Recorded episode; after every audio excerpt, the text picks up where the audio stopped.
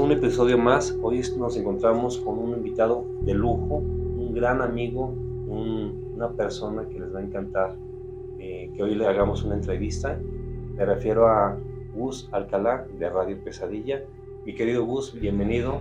Muchas gracias, mi estimado Bull. La verdad, un placer estar por aquí contigo acompañándote. Ya te considero gran amigo también, este, ya de, de poquito tiempo a lo mejor, pero, pero con una muy bonita química y encantado de haber recibido tu invitación, la verdad. Muchas gracias, hermano. La verdad es un placer tenerte aquí, que los micrófonos estén a tu, a tu alcance para conocerte más, para que la gente, aparte de que escuche eh, tu programa, que ahorita vamos a dar todas las reseñas de dónde te pueden encontrar, ahorita tú las vas a indicar, eh, que conozcan más de la persona que está detrás de este proyecto, de los micrófonos y de la idea de Radio Pesadilla. Con todo gusto. Pues ahora sí que... Eh, soy corazón abierto para ti, mi querido Gus. Adelante.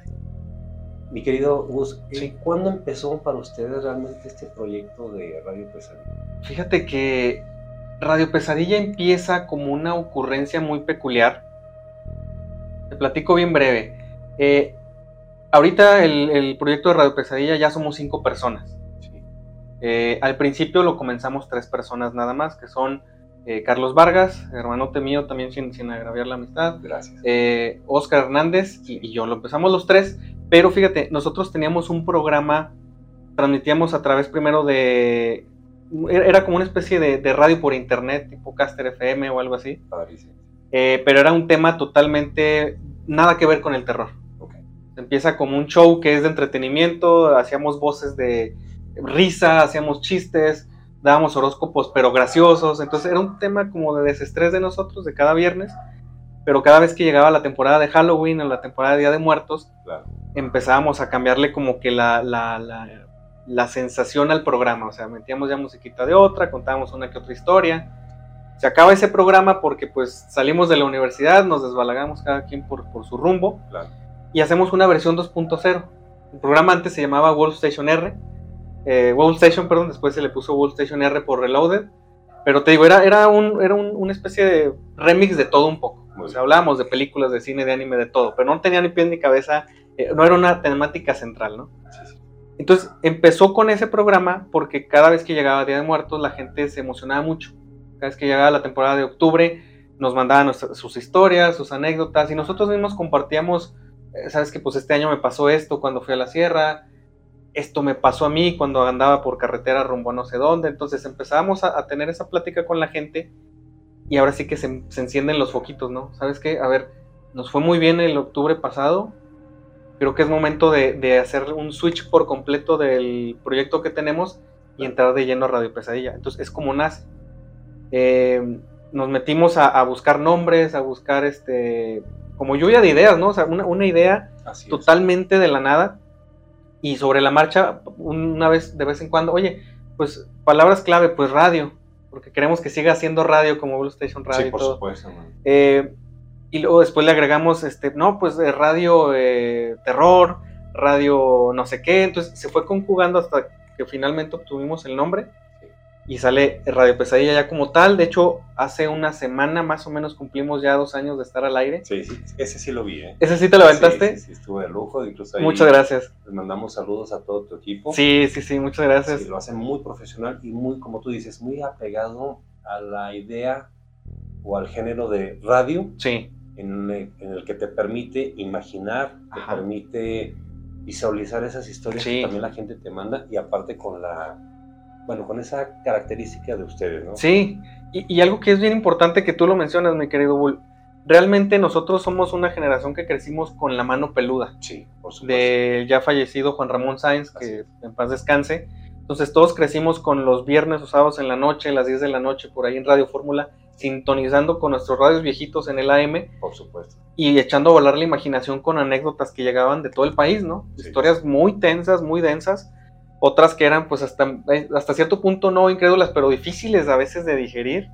Entonces quisimos sí mantener como que la parte fresca que nosotros le ponemos ahorita al programa, el, toque. pero sí rescatar mucho de esa, de esa parte que a nosotros nos encanta, que es sentarnos con alguien y escuchar sus anécdotas, escuchar lo que les ha pasado.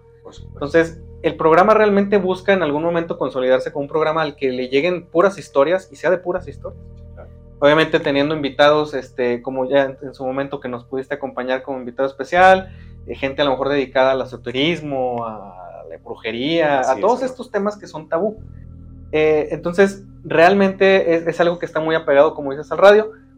Pasa el primer, eh, los primeros meses, conocemos, bueno, a Ale Gómez ya la conocemos igual que a Salma, que son integrantes que se, digamos, se agregan un poquito después de que arranca el proyecto. Em, de Ale Gómez nos gustó, nos ha gustado siempre mucho la voz que tiene. Se la han chuleado mucho, que tiene una voz muy cautivadora y, la realidad es que para narrar las historias es la que más da escalofrío a la hora de compartir algún relato. Eh, y posteriormente se integra Salma, que es, es, una chica muy brillante. Ella, de cuenta, es una chispita que, que, se le están ocurriendo siempre cosas muy, muy interesantes para el proyecto y, y siempre le estamos como que agregando cosas frescas. Por supuesto, es una renovación constante. Es una renovación constante, entonces es, es, un equipo que considero muy completo, pero pues nace de algo totalmente muy distinto, ¿no? de una loquera. no, pero digo, qué bueno que, que tuvieron, eh, vamos, las agallas. Sí. Porque tú sabes que es dedicarle tiempo. Sí, claro. Dedicarle los viernes o los sábados. Sí. Que son días en los cuales uno normalmente tiene muchas salidas, este, compromisos sociales. Sí.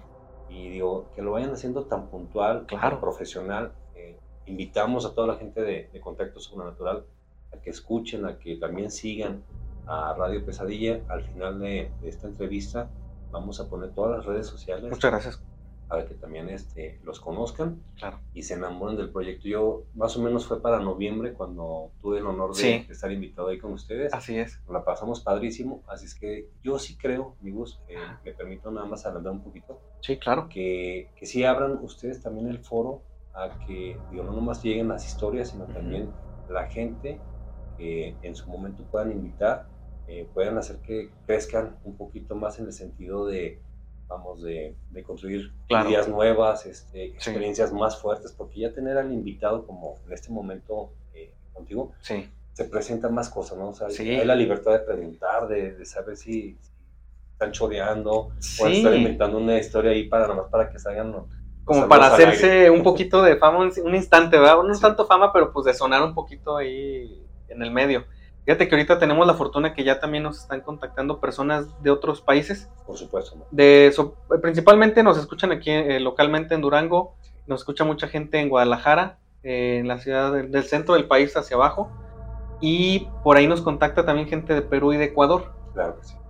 Es muy interesante porque su cultura es muy diferente, a pesar de que somos latinoamericanos, eh, cada país tiene como que ciertas corrientes culturales que, transforman completamente el sentido de la aparición, el sentido de la experiencia sobrenatural. y son muy distintas, son muy distintas y muy enriquecedoras. Al ratito te voy a platicar algunas anécdotas que nos han contado que de hecho son de otras partes. Perfecto. Pero ahorita, ahorita que, lleguemos a esto te platico. Claro que sí, aparte digo, tenemos la libertad de, digo, como amigos, este, a veces yo consulto también mucho bus de, me ayuda en algunas ocasiones para subirle o mejorar un poquito la, el audio a ciertos eh, psicofonías. más bien técnico, alguna cosita, algún ajuste. Es un, máster en ese sentido. No, muchas gracias. Y la verdad es que el, hablar, el, tener como, como invitados me abre la, la, oportunidad digo, de, de, expresar eh, mi gratitud y la admiración que, yo tengo por, ustedes. Hombre, y créeme que es mutua, la verdad es que todo el equipo eh, cuando le platiqué, sabes que voy a estar con, con, Bull, con Bull eh,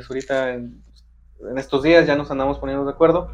Eh, pues mandan saludos, o sea, te mandan ahora sí que abrazotes y, están ellos contentos de, pues, de tener ese contacto porque realmente te vemos como alguien muy serio en este medio. Es difícil de encontrar, mi querido Bull, la verdad es que no es fácil.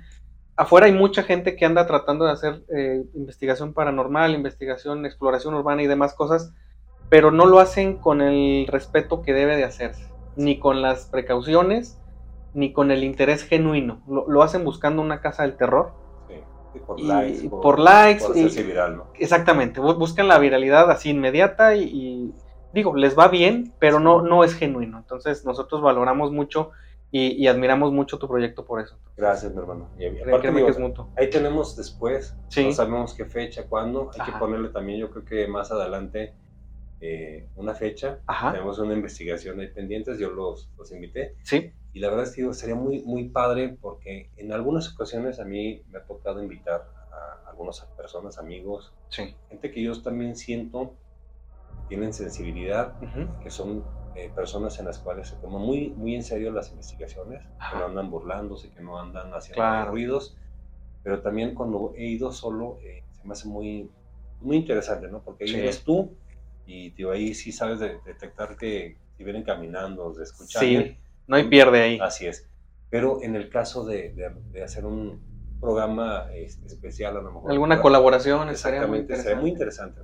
Sí, ¿no? Ustedes también, totalmente al menos eh, tú, mi querido Gus, siento que eres una persona muy apegada a lo científico, ¿no? De vas descartando, igual que en mi caso, ciertas cosas, de que tratamos de buscar la lógica todo. Sí, sí, fíjate que no nos vamos, y eso es algo que, que tenemos muy claro, no nos vamos rápidamente con la, con la superstición, o sea, no, no es la primera respuesta que, que buscamos, siempre es, oye, hubo un ruido. Pues sí, pero ¿qué, qué material es? Así Probablemente es un material que se contrae, que se expande con la temperatura, pueden pasar mil cosas, ¿no? Descartamos todo lo, lo lógico antes de llegar a una conclusión, porque al final de cuentas, creo que también la gente le encanta eh, yo lo he visto en otros programas, sin, sin, decir otros programas el nombre concreto, Ajá. pero cómo le van metiendo a la gente la idea, sí. Eh, o los van sugestionando, y se van sugestionando a sí, mismos para ir a hacer esa atmósfera de que realmente ahí pasa. Cuando, realmente, pues no pasa nada, o a lo mejor no tuvieron la suerte, a lo mejor sí pasa, pero, pero también es cuestión de mucha suerte. Por supuesto. Como todo, ¿no? Es, es vas un día del año y una noche puede pasar o no te puede pasar. Así es. También hay que afrontar esa parte. Es correcto, yo también estoy de acuerdo con ustedes en ese sentido. Y querido Gus, bueno, empezamos con una serie de preguntas. Claro, sí, sí, que sí. sea un poquito dinámico. Adelante, claro. En lo personal, ¿cuál es tu experiencia sobrenatural sí. que más temor te ha tocado vivir? Ok, fíjate, me han tocado varias. Me han tocado varias. Yo desde que estoy muy niño he tenido la a veces lo digo así a manera de broma, pero no porque me burle, pero ya es una broma local. Es o tengo la muy buena suerte de que me toca ver estas cosas, o la muy mala suerte de que me toca encontrármelas. Eh, cuando yo tenía alrededor de unos, a lo mejor unos 12, 13 años, tuvimos un encuentro, eh, no es necesariamente de fantasmas, pero te lo platico con toda la, confianza para que también tu, tu, audiencia lo conozca. Me tocó ver muy, muy de cerca la maldad de la gente. Eh, yo tenía 12, 13 años, un día mi mamá recibe una visita, recibimos en, mi casa, que es tu casa, una, visita. Una prima que teníamos, según mi mamá, años sin saludar, sin ver, prima hermana de ella. con todos sus hijos, o sea, primos míos, este, y sus esposos, porque se casaron muy jóvenes, o sea, venía mucha familia, ¿no? Uno cuando está en esas edades, pues como que no te fijas muy bien quién viene, quién no viene, pues saludas, ¿no? Y te emociona ver gente nueva que es de tu familia. Pero eh, sin sonar mal, eh, ella es una persona, era una persona, ya falleció esta señora, era una persona que eh, batallaba mucho en el tema económico en ese entonces. Pero curiosamente llega con toda su familia y llega con un regalo para mi mamá, que es muy vistoso, muy grande. creo que se llaman arcones, que son de esos que regalan como para fechas navideñas. Así es. Es una canasta gigante trae muchos eh, productos. Ahorita yo me acuerdo del regalo y estoy seguro que era un regalo de no menos de 3 mil pesos. No sé, porque traía vinos, traía frutas, traía quesos, que sé, ahorita ya sé que son costosos. Así Traía pollo, traía, traía muchas cosas. Entonces, pues, dice uno al principio, qué bonito detalle, pero pasa el tiempo, eh, o sea, esa misma tarde van pasando las horas y mi mamá se acerca con nosotros y nos dice, no agarré nada de esa canasta. Venía la canasta, digo, muy grande, envuelta en un papel celofán rojo. Sí, bastante, bastante bello. Un moño que se ve hasta como de gamuza, de esos moños que no son sencillos, un moño muy costoso también. Entonces, no, no quiero juzgar yo en este punto, pero sí era como que, hijo, llegar, llegaron todos con hambre porque no habían ni almorzado, o sea, estaban teniendo problemas económicos. y llegar con un regalo así como que algo no te cuadra dices, o dejaron de comer tres días o no sé cuántos días para traerme esto, o algo está raro aquí. Hago un pequeño paréntesis. Ya cuando pasan los días, mi mamá me dice, cuando yo recibí ese regalo, me dio un escalofrío tremendo en toda la espalda, desde la nuca hasta los talones. Va pasando esa velada, eh, come la familia ahí, comimos todos juntos, cenamos todos juntos, y, y no se iban. Mi mamá pues ya estaba un poquito así como que, híjole, pues ya, ya, ¿qué les ofrezco? Ya comimos, ya cenamos, ya convivimos todos. Dijo mi mamá, si quieren, necesitan quedarse, ¿qué más se ofrece? Porque dijo mi mamá, probablemente necesitaban algo y no, no, no se animaba a decirme. Pues total, llegan las doce y media, una de la mañana, y se hallan ahí. Eso sí, con una insistencia muy curiosa con mi madre de, abre el regalo para que veas todo lo que trae. Y mi mamá siempre respondía, ya lo vi, está muy bonito, pero no, hombre, pues, acabamos de cenar, acabamos de comer, o sea, mi mamá... Una cautela. Una cautela, algo a ella en su intuición le decía, no toques ese regalo. Llegaron las 2 de la mañana, dijo, no, sabes que ya me voy, pero ya de forma desubicada, ya enojada, ya molesta. Dice, ya me voy, este, fíjate ya la hora que es, y como que algo no le salió bien, o sea, se, veía frustrada la, sí, la, insistencia de estar abriendo, abriendo, abriendo, hasta que dijo, no lo voy a abrir, ah.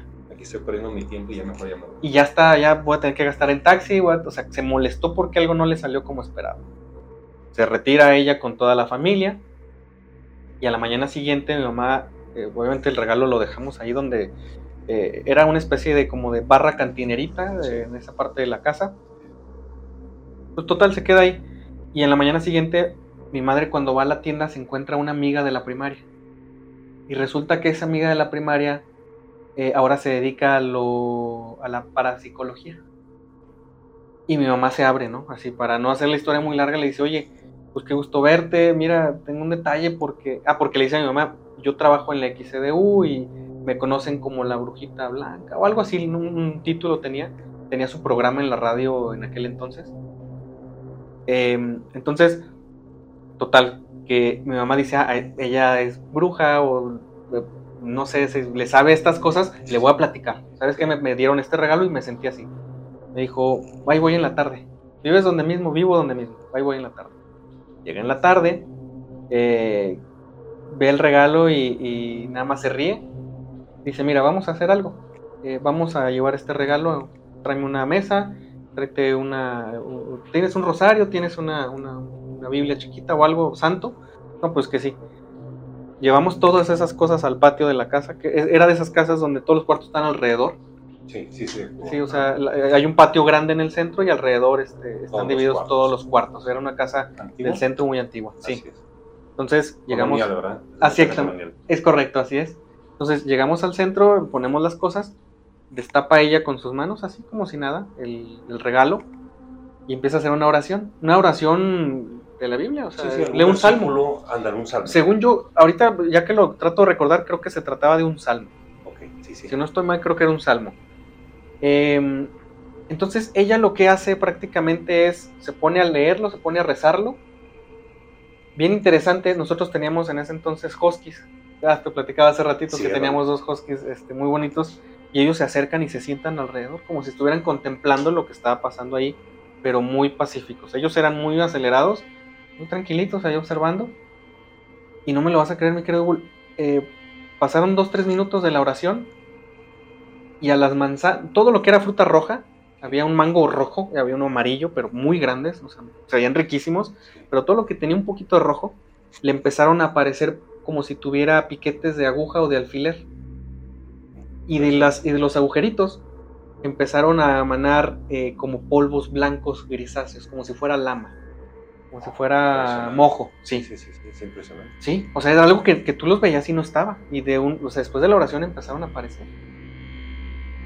Y de únicamente ella las fue agarrando, o sea, puso una bolsita y agarró, este no, este está bien, este está mal, este está bien. Los fue separando las frutas. Curiosamente, todas las que tenían eso eran la fruta roja. Y nos explica. ¿sabes qué? Esta persona que es tu prima y es tu familiar y creció contigo y lo que sea, quiere que te enfermes para que te mueras. Te tiene envidia. Sí. Oye, por envidia, te quiere matar. Te quiere matar, sí. Y quiere que, sea a través de una enfermedad que los doctores no entiendan, que tú no entiendas y que pues simplemente se murió, pues se murió, listo. Y quiere, quiere acabar contigo. No sabemos las razones, hasta la fecha ya nosotros nos quisimos deslindar de ese tema y esas situaciones, pero, pero fue un primer contacto que tuve yo con, con ese tema, del, de, digamos, de, de, la hechicería, de la brujería, que, que, dije, oye, es que esto es terrible, más allá de una aparición y de otras cosas, Sí, da más miedo, ¿no? fue impactante que quisieran hacerle un daño a, a mi madre y de esa forma pues tan horrible. Y terminó mal esta persona, Sí. terminó, Regresa. ¿no? dicen que todo regresa, ¿no? Se enfermó de una forma muy rara, nadie supo qué le pasó, los médicos no la pudieron atender y fallece. Comió su propio veneno, ¿no? Probablemente sí, mi querido Bula. Como dice Entonces, la- la oración la oración, sí, exactamente, cómete tú ese veneno. Entonces, pues se le regresó. Pero sí, yo desde esa edad quedé como impactado en ese tema. Yo le guardo mucho respeto, la verdad. Por supuesto, aparte, como tú dices, lo pintan de una manera, bueno, aparte, Sí. era una, un familiar que crecieron en su momento juntos, se supone que Claro. hay algún vínculo, Desde luego, sí. eh, como tú dices, ¿no? Llega con ofreciendo un regalo como de cuento de brujas, Sí, sí, la manzana. Una la- tentación, Sí, literalmente. y con ese afán de que mucha gente o poca gente realmente se tiende, a lo mejor cae por compromiso, ¿no? De Sí, que, claro. "Ah, muchas gracias, deja aceptarlo, Claro. lo pruebo y en eso. Y en eso, pues imagínate todo lo que se hubiera desencadenado a partir de ahí. Entonces, ese es un primer, eh, ahora sí que, una primera experiencia clara al menos, de, de- de que había otras cosas Así es. de las que, que- que existen, que son palpables y que a la gente probablemente se dedica. Y, y, pues no todas son buenas, hay unas buenas y unas malas. Pero fíjate que también ahí, mi querido Gus, Sí. siento yo, o así lo veo como me lo, me lo platicas, Ajá. que precisamente ahí estaba el mal, ¿no? Estaba el, Sí. eh, el- o sea, el embrujo, Ujú. estaba el- vamos, todo perfecto para que tu mamá se enfermara. Sí, Pues, obviamente tu familia iba, iba a hacer un cambio radical, claro. pero también la oración, Ujú. la intervención, obviamente, de la Claro, sí, divina, sí, sí. hizo también su función. ¿no? Sí, sí, sí, En base no nomás a la, al salmo que se recita, te digo, también la persona claro. que tomó el papel de, de analizar Sí. y de ser como una especie de ángel. Sí. Y fíjate, esta persona que es amiga de mi mamá está con nosotros en ese ratito Sí. y a la semana la cambian a otro estado, creo que a Gómez o a La Laguna, no, no sé qué parte exactamente, y ya no supimos más de ella. Claro. Cumplió su misión con nosotros probablemente, pero, pero la verdad es que como tú dices, fue un, fue un ángel y estamos muy agradecidos con ella y sobre todo, pues ahora sí que con... Nosotros somos creyentes, somos católicos. Así. Ah, desde niño se me inculcó, ya después yo por convicción retomé, pero, pero siempre he estado convencido de que la fe es muy poderosa y, y puedes lograr muchas cosas, vencer sobre todo el mal con la fe. Es, es algo muy, muy bueno de tenerlo siempre presente, ¿no? Por supuesto, yo también coincido contigo, también soy católico Sí. y la verdad digo, es que uno no, no tiene ni la facultad ni el poder. digo, hay algo más supremo Por supuesto, claro. y nosotros nada más somos como el instrumento. Un intermediario. Así es. Y Sí. es un instrumento eh, cuando realmente las cosas van mal, ¿no? Sí, totalmente. No anda uno ahí por la vida, como tú dices, ¿no? Buscando a ver quién ayuda. No, no, no. Simplemente te encuentras a alguien en el camino y uno, y uno creo que uno es lo suficientemente consciente de darse cuenta cuando alguien necesita ayuda de algún tipo. ¿sí? eh, ayuda común, no sé, de cualquier forma, o ay- ayuda, ayuda también espiritual. Eh, Es, es fácil notarlo a veces en las personas cuando están eh, en busca de algo. Por Entonces, supuesto, este, pero bueno, entonces ahí nada más siempre hago este comentario porque lo considero adecuado. Siempre tengan mucha precaución de hasta de la familia, porque digo, no entrar en paranoia, pero hasta de la familia puede venir un mal que, que no se imagina uno.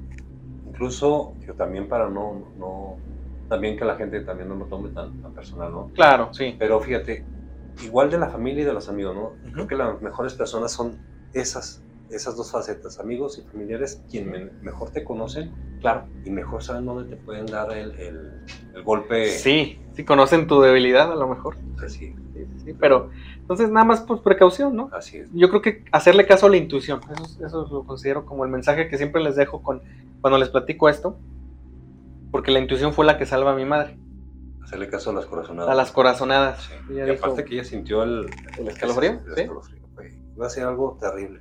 Ujú. Él estaría, o qué sensibilidad tiene tu mami para detectar eso. Sí, Ese es otro regalo de, de ella arriba, ¿no? De, estoy seguro que sí, sí, estoy seguro que sí. Porque ella suele notar cuando algo anda raro, algo anda mal. Ella tiene una percepción bien, no ve cosas, no ve presencias, no ve nada, pero ella tiene un sentir tan, tan, tan vívido de la situación.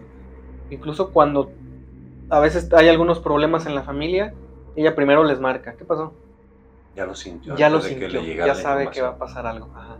es, un, es algo especial. Sí. Y eso lo tiene tu mami más que tu papá, más que... No, no, eso, es de ella. Sí, eso es totalmente de ella. Muy bien. Mi querido Gus, sí. Eh, de las historias que normalmente tus Nightmares eh, te han contado, ¿cuál es la historia que más impacto te ha, te ha dejado al momento de escucharlo? Fíjate, nos han llegado tantas, mi querido Bull, que bendito Dios, digo, ah, la gente se ha abierto con muchísima bondad para compartirnos esas anécdotas que no siempre es fácil divulgar por temor a ser juzgados o, hacer burla o lo que sea. Pero fíjate, me han asustado varias, me han dado temor varias. Una de las que más me han asustado, de hecho, eh, es reciente. Muy bien. Es reciente porque justamente eh, siento yo que cruzó la, la barrera y nos afectó un poquito a todos. La barrera es decir, que la historia que platicaron eh, se metió ahí en el estudio. Ajá. Ok. Sí, o sea, se vio reflejado en una reacción dentro del estudio. Muy bien. Esa, esta historia nos la manda un médico, un doctor que radica en Veracruz. Él, no, no sé, llegó de alguna forma al programa y una noche estábamos arrancando transmisión y nos empieza a mandar, eh, primero nos manda una fotografía nosotros recibimos los relatos normalmente por WhatsApp. es como que lo más fácil ahorita para, las personas, ¿no? Sí. Hay otros, otros medios, pero es donde nos llegan más rápido. nos llega la foto por WhatsApp y te describo primero la foto. En la foto se ve un, al fondo una pequeña, como una fonda, se ven las mesas, este, clásicas de esas de plástico con mesita de, aluminio, dice Coca-Cola arriba, perdón por el gol. No, no, claro, no los pagan, pero es, la realidad. Es la realidad, entonces es clásica, no muy típica. Sí, sí, sí, de todos los negocios. Exactamente. Taquitos, de todo eso. Ya ves que no puede faltar eso. Entonces está la, la, la, se ven las mesas al fondo, se ve que la foto es tomada por accidente porque es como sin encuadrar absolutamente ningún lugar, y se ve que está pasando una sombra, pero se ve como si estuviera un barrido como que se va moviendo. Entonces la cámara no alcanza a, a captarla. Eh, estamos hablando que eso pasó hace como ocho años, según lo que nos platica. Era de un teléfono, pero no era un teléfono como los de ahora que o sea, puedes poner en cámara lenta y tiene muchas bondades. Antes era un poquito más austero. Se ve un barrido. Primera cosa rara que notamos es que cuando tú tomas una fotografía y va pasando una persona, eh, pues ves las características de la persona aunque sea borrosas. Si trae una, una racada, pues se ve la racada con una especie de desvanecido. se ve su reloj. Ajá, exactamente. Se ve pues, sus brazos, su, su, pantalón, sus, zapatos. Se ven los detalles, aunque sea deformes, pero se ven. En esta fotografía es como si toda esa figura fuera totalmente negra. No se ve que la luz del lugar le hubiera iluminado ni un poquito Ningún rasgo. Ningún rasgo, eh, ni se le separaba la cabeza del cuello, del torso, de las piernas, de las manos. No, era como una especie de bulto negro que se atravesó por ahí. Los famosos como Shadow People. Exactamente. La gente sombra. A, la gente sombra como la describen, exactamente. Entonces la logra capturar. Eh, nosotros vimos la fotografía antes de ver el contexto. Ya después nos, nos empieza a escribir el doctor, nos dice, esta fotografía la toma mi hijo eh, cuando fuimos a comer a una, un restaurantito, una fondita cerca de donde está el hospital. toma la fotografía, yo la veo y digo, pues quién sabe, la dejo ahí y después este, me olvido de, toda la situación. Pero a raíz de que tomo yo la fotografía, esa misma tarde mi esposa se empieza a sentir mal. La llevamos obviamente al hospital, yo la medio chequé, pero la llevamos al hospital y le detectan un cáncer avanzado. Lamentablemente sí. Este, parece ser que muy poquito tiempo pasó y la esposa fallece. pero a él se le queda la espinita que qué raro que él se toma esa fotografía extraña y a partir de ahí pues le pasa eso a su esposa. Él guarda su, la cámara, el teléfono, lo, lo esconde por ahí, lo deja en algún lugar. Pasan los años, dice que aproximadamente dos años después tiene de visita a una de sus hermanas y se le ocurre, porque estaban platicando de temas relacionados con sobrenaturales, sí, claro, espantos y estas cosas, que es muy típico en muchas familias. Entonces él dice, mira, yo tengo una foto que te voy a enseñar. Y se le enseña. Le enseña la fotografía, la hermana pues también como que se impacta un poquito, se queda ahí. Y a los dos meses tiene un accidente y fallece también. Entonces, nos empieza a platicar esto y mientras nos platicaba nosotros, al principio vimos la foto y se nos hizo rara pero nada más. Sí, claro. No dábamos por hecho que fuera una entidad ni nada, simplemente pueden ser mil cosas, ya lo decíamos al principio, puede ser si pasó realmente una persona, o movió muy rápido y la cámara no captó los detalles, pueden ser mil cosas. Así es. Eh, nosotros tuvimos el error, mi querido Bull, de transmitir esa fotografía antes de tener el contexto o mientras lo estábamos leyendo. O sea, pusimos la fotografía en vivo en la Sí. transmisión de Facebook Live, que se viera en la pantalla mientras estábamos leyendo el relato. Así es. Sí, sí, sí, No, sabes. no sabíamos de qué se trataba. Así.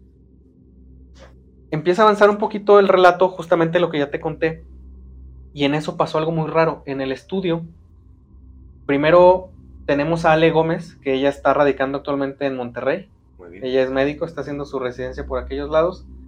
Entonces, ella me parece que, y Oscar, no, ella y Salma estaban fuera, estábamos Oscar y yo juntos. Entonces, se nos desconectan del programa que usamos para conectarnos en línea. Entonces, cuenta que se, se- nos dejamos de escucharlas y ellas dejaron de escucharnos a nosotros. Como que bloquearon la señal. Como que se bloqueó la señal de alguna forma. O se aisló. Se aisló, exactamente. Lo primero que hace uno es checa el internet, checa la. Se cayó, el modem está bien, la- hay conexión, todo esto. Eh, mientras checábamos esto rápidamente, eh, también se pausa la transmisión, no se cae, se pausa. Y perdí comunicación con ellos por medio del Discord, por medio del Facebook y por medio del WhatsApp. Cuando yo entraba a la conversación de- del grupo de Radio Pesadilla que tenemos en WhatsApp, cuando tenemos que avisarnos de algo rápido, Sí. pues te abre la, la- la conversación. Yo abría la conversación, mi querido Bull, y el cuadrito donde escribes no cargaba. No se veía. Sí, claro. Esa falla nunca me ha ocurrido jamás en la historia del... Desde que yo uso WhatsApp, jamás me ha pasado. Entonces no podía escribirles nada. Yo abría otra conversación, podía abrir una conversación contigo o con quien fuera, y estaba el cuadrito para escribirles. Lo chequé en la computadora. Pues esto pasó en dos minutos, porque rápido teníamos que reactivar la transmisión. Es. Checo en la computadora y el, el WhatsApp de la computadora, el mismo problema. Exactamente el mismo. El cuadrito para escribir no estaba. Extraño. Es súper extraño. Sí, sí, Entonces, llego yo a la parte de donde el doctor me dice y agrega un último párrafo donde me dice, no me gusta compartir mucho esta fotografía porque siempre que la comparto siento que pasan cosas malas. Me cae el 20, fíjate, te platico y me da escalofrío. Sí, claro. Me cae el 20, quito la fotografía de la transmisión. Así es. En 5 segundos, mi querido Bull, escucho a Salma, escucho a Ale, Gus, ¿nos escuchas? Y se vuelve a reactivar la transmisión al vivo. Ajá. El WhatsApp estaba ya funcionando, la transmisión estaba corriendo otra vez y con ellas ya estaba la comunicación restablecida. Increíble. José. Tremendo. Increíble, sí. Sí, tremendo. Yo me quedo pensando, fíjate, siendo nada más una fotografía, ¿sí? Que se tomó hace ocho años, la carga energética que debe tener esa identidad Sí. para que, digo, no, no sabemos si realmente el cáncer lo produjo eso. digo, a lo Claro. mejor es un factor. Sí, sí, ¿Ya? sí. O- puede ser que no. asociar. Sí, lo asocia uno, pero puede estar ni siquiera conectado. Pero él también, el- el- esta persona que, que les dio, el- no nomás el relato, sino les compartió la, la información, Sí. empieza a ver que también la otra persona eh, muy cercana tiene un accidente, Sí. se los manda a ustedes que son completamente ajenos a su familia Absolutamente. y con cosas tecnológicas que se pueden medir, que Ajá. después tú evaluar, hubo completamente una, un aislamiento, ¿no? Hubo- un fallo. Fíjate que yo le, lo bautizo como una anomalía. Sí, sí, claro. sí, Totalmente. lo es. porque no, en, en- tenemos dos años transmitiendo. Antes transmitíamos los otros proyectos, estamos hablando de un total a lo mejor de seis años teniendo contacto con este tipo de tecnología. Sí, Y lo- habitualmente, ¿qué es lo que sucede? Se te va el internet, sí. se cae la transmisión, tienes que volver a iniciarla. Tú veías la gráfica del internet y el internet estaba trabajando completamente normal, Pues, tuvo que ser algo, algo que no entendemos, algo que no entendemos. pero que sí afecta, incluso nada más de mostrar la imagen. Sí, ¿no? sí, fíjate. Entonces, yo esa imagen, que soy franco, no le quise yo dar tanta importancia porque siento yo que es potencializar aquella energía que estoy seguro que probablemente es algo muy negativo. Contigo. Sin embargo, quise tener la precaución, entonces yo lo que hice fue, bueno, ya se transmitió, La quito. La borré de la computadora, la borré de los servidores donde la teníamos y dije, guardamos el relato con mucho respeto y con mucho cariño y valor de la persona que nos lo platica. Había en audio, ¿no? Claro, exactamente. Ahí se queda el audio, pero nosotros no vamos a tener esta fotografía en nuestro poder porque no quisiéramos después causar que esto trascendiera a alguien más y que sí le llegue a afectar de alguna forma pues, inesperada, ¿no? Por supuesto, yo me quedo pensando a veces mucho del realmente que a veces uno comparte o hay cosas que se hacen virales y sobre todo en esta época en distintas eh, plataformas que a veces uno no, no, sabe realmente lo que está ocurriendo o lo que le estamos dejando eh, vamos entrar a nuestras vidas. Claro, sí. No nomás a nuestra casa. No, y es que yo, lo hemos dicho simplemente por el hecho de, de, que lo escuches, un nombre, de que lo leas, de que lo veas plasmado, de que lo plasmes aunque no sepas qué es. No está la parte principal de la magia que probablemente sea la intención, pero ya estás manejando un elemento de poder ahí. Yo concuerdo contigo. creo que tiene mucho poder, el, como tú dices, el, citar algo, el leerlo, porque incluso mentalmente le estás dando una vocalización claro. mental o, sí, sí totalmente. Entonces, eso es algo que me aterra, te lo platico todavía con el escalofrío, digo, es reciente, por supuesto, pero nos da, un poquito más de temor porque logró algo que, que, sucediera una manifestación dentro del estudio, cuando eso jamás había pasado. Fallas técnicas y situaciones totalmente humanas de que se nos fue la luz en una ocasión, en otra ocasión los micrófonos se apagaron, tocó estando con nosotros que fallaba por ahí uno de los micrófonos, hacía un ruidito. Cosas técnicas que siempre pasan en todos Son identificables totalmente. Así es. Pero esta no lo fue. Y los, por ejemplo, los Niners, este, no les dijo, digo, gracias a Dios no pasó a, mayores, ¿no? Pero nunca les dijeron que a lo mejor esa noche pues, sintieron más, este, una presencia más fuerte y más en sus fuerte. casas. Fíjate que no recibieron sí nos llegaron a comentar, y de hecho nos hicieron comentarios en vivo, que decían que justamente lo que decimos ahorita, ¿sabes qué? Las, es, que este tipo de, a lo mejor se nos decían como, como manera de su teoría, ¿no? Obviamente ellos procesaban lo que pasó, decían, yo creo esto, entonces nos decían, probablemente sea una energía tan mala que generó, o, o que a lo mejor no quiere que se indague de qué es. Por supuesto. Eh, yo, mira, mi teoría es muy sencilla y no voy más allá porque lo guardé como algo muy personal. Te lo comparto, creo que por primera vez aquí. Gracias. Yo tengo una forma de ser que es muy de buscar, de, de, trato yo de buscar siempre el fondo de las situaciones. Esta situación me, me dio, hazte cuenta que me dio todos los ingredientes que yo necesito para casi obsesionarme hasta dar con qué se de qué se trataba esa aparición entonces yo inconscientemente o a lo mejor sin aceptarlo al 100%, mientras estábamos leyendo y estaba pasando todo esto, yo estaba buscando en mi mente qué tipo de entidades hacen esto, qué nombres tienen, qué tipo de, áreas estudian este tipo de apariciones.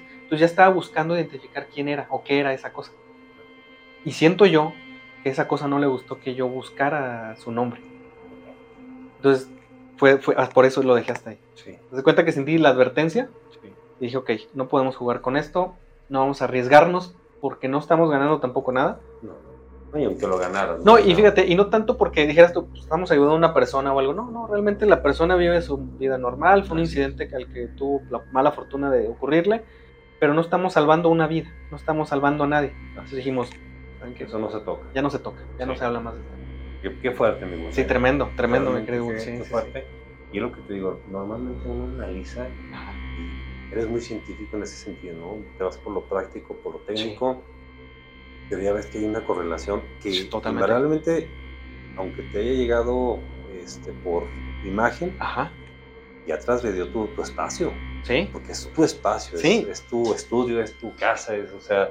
Y, y a pesar de, de, que normalmente es un espacio que resguardamos, cuidamos mucho con, con también tener siempre una luz, hacer oración, y, y no te miento, días después de esto, mi querido ya para cerrar esta parte, em, yo tuve muchas pesadillas. Ok. Te las platico ahorita, pero tuve varias pesadillas muy feas relacionadas con el equipo, relacionadas con todo un poco. Eh, y Carlos fue el que ahí me asistió porque él, es, él, él, estudia muchos temas relacionados con demonología, exorcística y demás. Eh, él es el que más le sabe a todo esto y yo le platiqué y me, me dijo, ¿sabes qué? Haz estas cosas. Te recomiendo que hagas esto y fue del, fue del modo que como que ya todo se calmó y volvimos a la normalidad y ya lo dejamos atrás. Pero sí estuvo muy feo. Impresionante. Sí. Ay, amigos, está impresionante esas historias. Vamos a hacer una pequeña pausa. Claro que te parece, mi hermano? Claro. Y ahorita continuamos. Claro.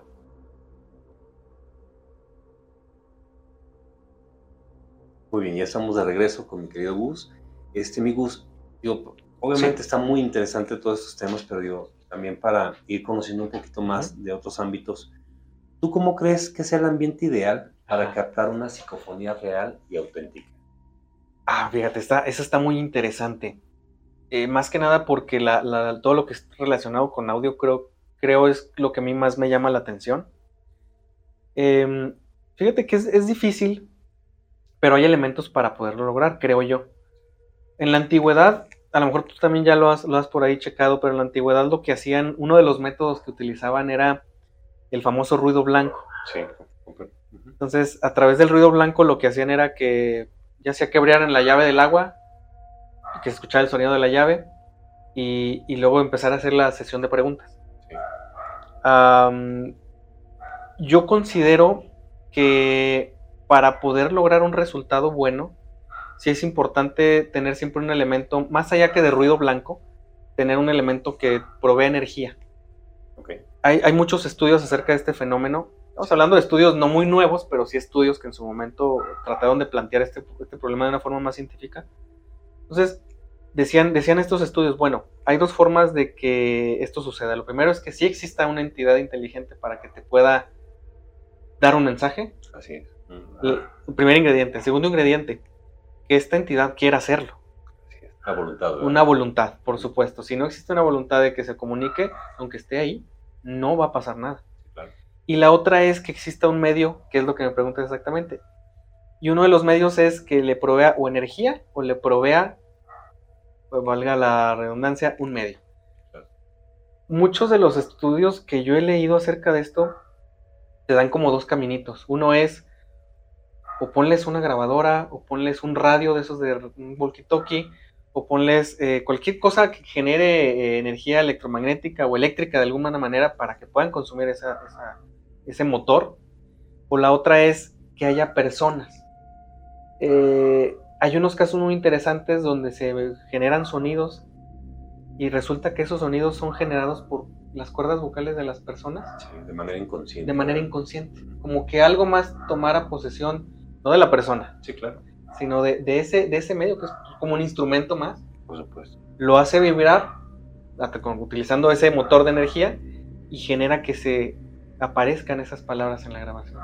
Yo te concuerdo contigo en ese sentido. Ajá. Porque muchas veces cuando se llegan a captar, sí.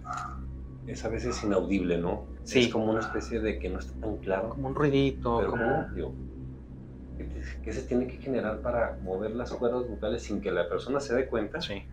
Y genere una entonación o una serie de, palabras. Sí, que, que, te diga algo que sea comprensible, algo en tu lenguaje. Entonces, eh, hemos hecho varios experimentos, sin embargo es difícil. Es un tema muy difícil, puedes tener decenas de horas de grabación.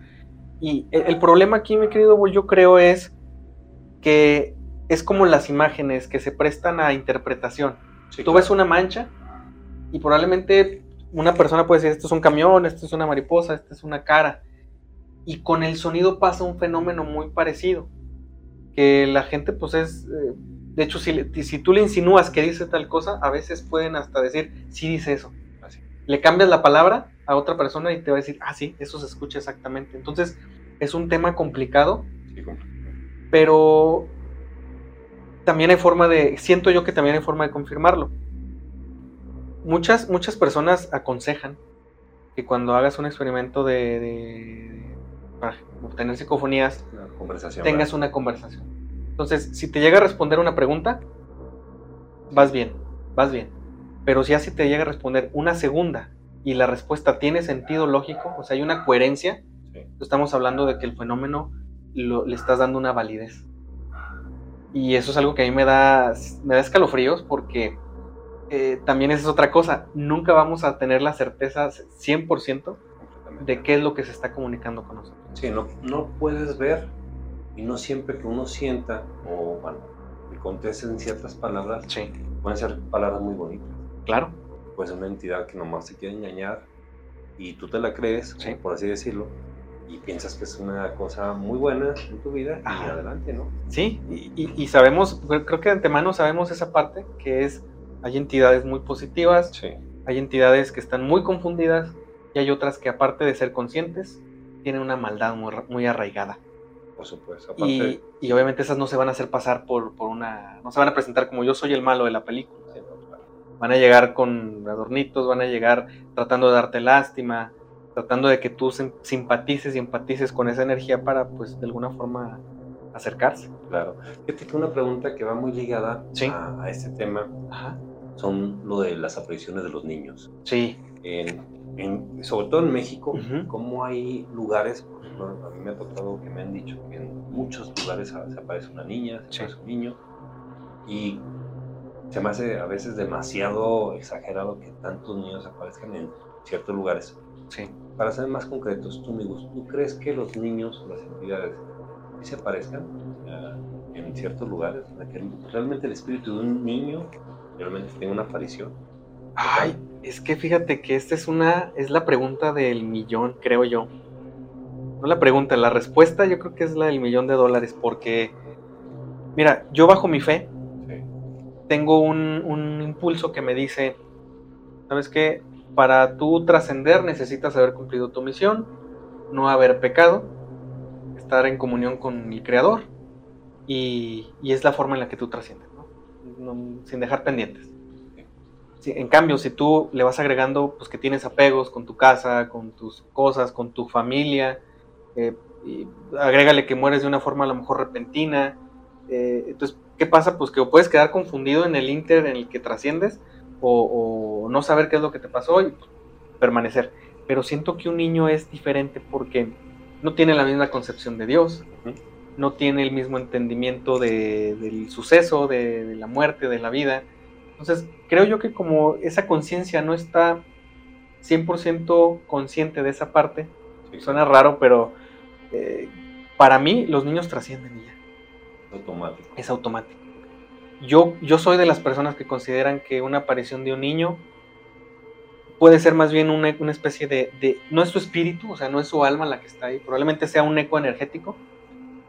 Proyectó tanta energía en su espacio, en su lugar, que probablemente lo vas a notar, lo vas a escuchar, lo vas a sentir, pero no es su alma, no está atrapado ahí, él ya no está, él, trascendió. La esencia ya no está. La esencia ya no está. Hay un eco energético probablemente. Muy interesante. En el mejor de los sentidos, ¿no? Hay un eco energético de la persona que está ahí. Te platico un ejemplo bien, bien, bien bonito.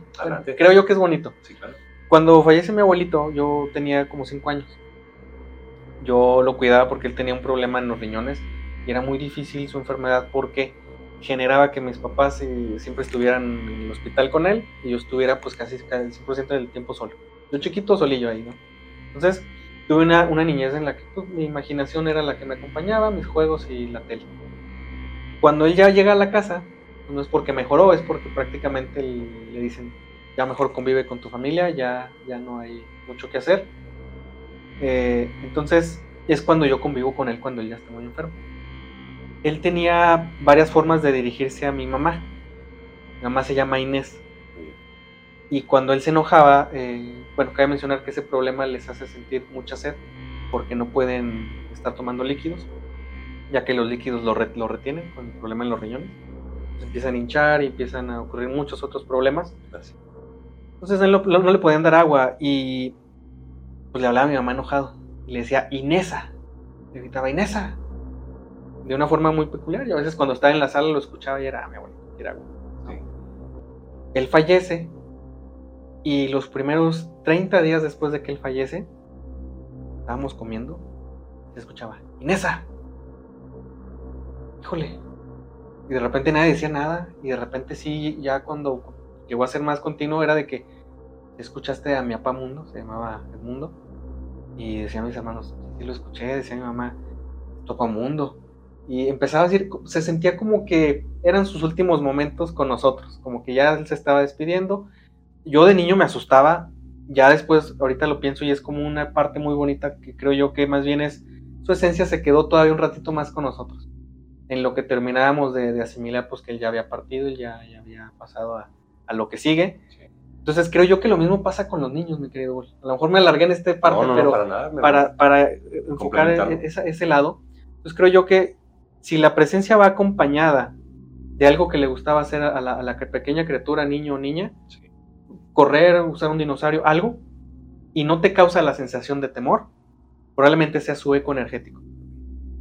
Si por el contrario es raro, es, no hay un contexto de que, hubiera, de que hubiera un niño en ese lugar, o que falleciera, o que tuviera un apego en ese espacio, entonces ahí más bien yo creo que estaríamos hablando de alguien que te quiere engañar, una entidad negativa que se quiere hacer pasar por un niño para que te confíes y a lo mejor hacerte daño. Sí, por supuesto, y ahorita que dices de, cómo te hace sentir, sí. Eh, hay risas que te causan alegría. Claro. Y hay, quizás hay risas, perdón, que te causan todo lo contrario, ¿no? Muy macabras. Sí, como terror, como burla. Y creo que a veces ese tipo de, entidades que toman esas, por así decirlo, esas esencias o presencias de niños disfrazados de, lo que realmente es otra cosa, pueden caer mucha gente en eso, ¿no? De, atenderlos como si fueran niños y en realidad están atendiendo otra. Algo muy diferente, algo muy diferente. Y hay gente que los llega a aceptar, ¿eh? Sí, claro. Piensan, ay, pues el espíritu de un niño, qué bonito, y quédate, híjole, de error. Al principio del programa hablabas algo muy particular, ¿no? De cómo en distintas culturas y sociedades vemos a los fantasmas de una forma y de otra. Sí. Yo creo que el mexicano a veces es muy bonachón. Sí. O te da mucho miedo una entidad o la coges. Sí, creo que estamos, tenemos esa parte de familiaridad con, con el fantasma. Sí, claro. Eh, indirectamente siempre damos por hecho que, aunque sea un fantasma, tuvo familia. Sí, claro, por supuesto. Entonces, como que empatiza uno con esa parte y, llegas a decir, bueno, eso es a nivel inconsciente. Estoy seguro que eso es un proceso muy interno de nosotros, por nuestra cultura. Entonces, sí llega a pasar de que sí te causa miedo, pero un ejemplo muy sencillo, cuando pasan cosas en tu casa, como a lo mejor es, aquí en el estudio probablemente en el entorno pasan cosas, en lo que te quedas ahorita. Entonces, ¿qué es lo que terminas haciendo? Te terminas acostumbrando. O sea, terminas generando esa familiaridad que generamos los mexicanos con el español que viene del extranjero, con el alemán, con el americano, y lo mismo hacemos con ellos también. O sea, terminamos como quedándoles, aprendiendo a convivir con ellos. Por supuesto, y aparte sabiendo que, bueno, yo pienso, ¿no? Sí. Lo he escuchado muchísimo.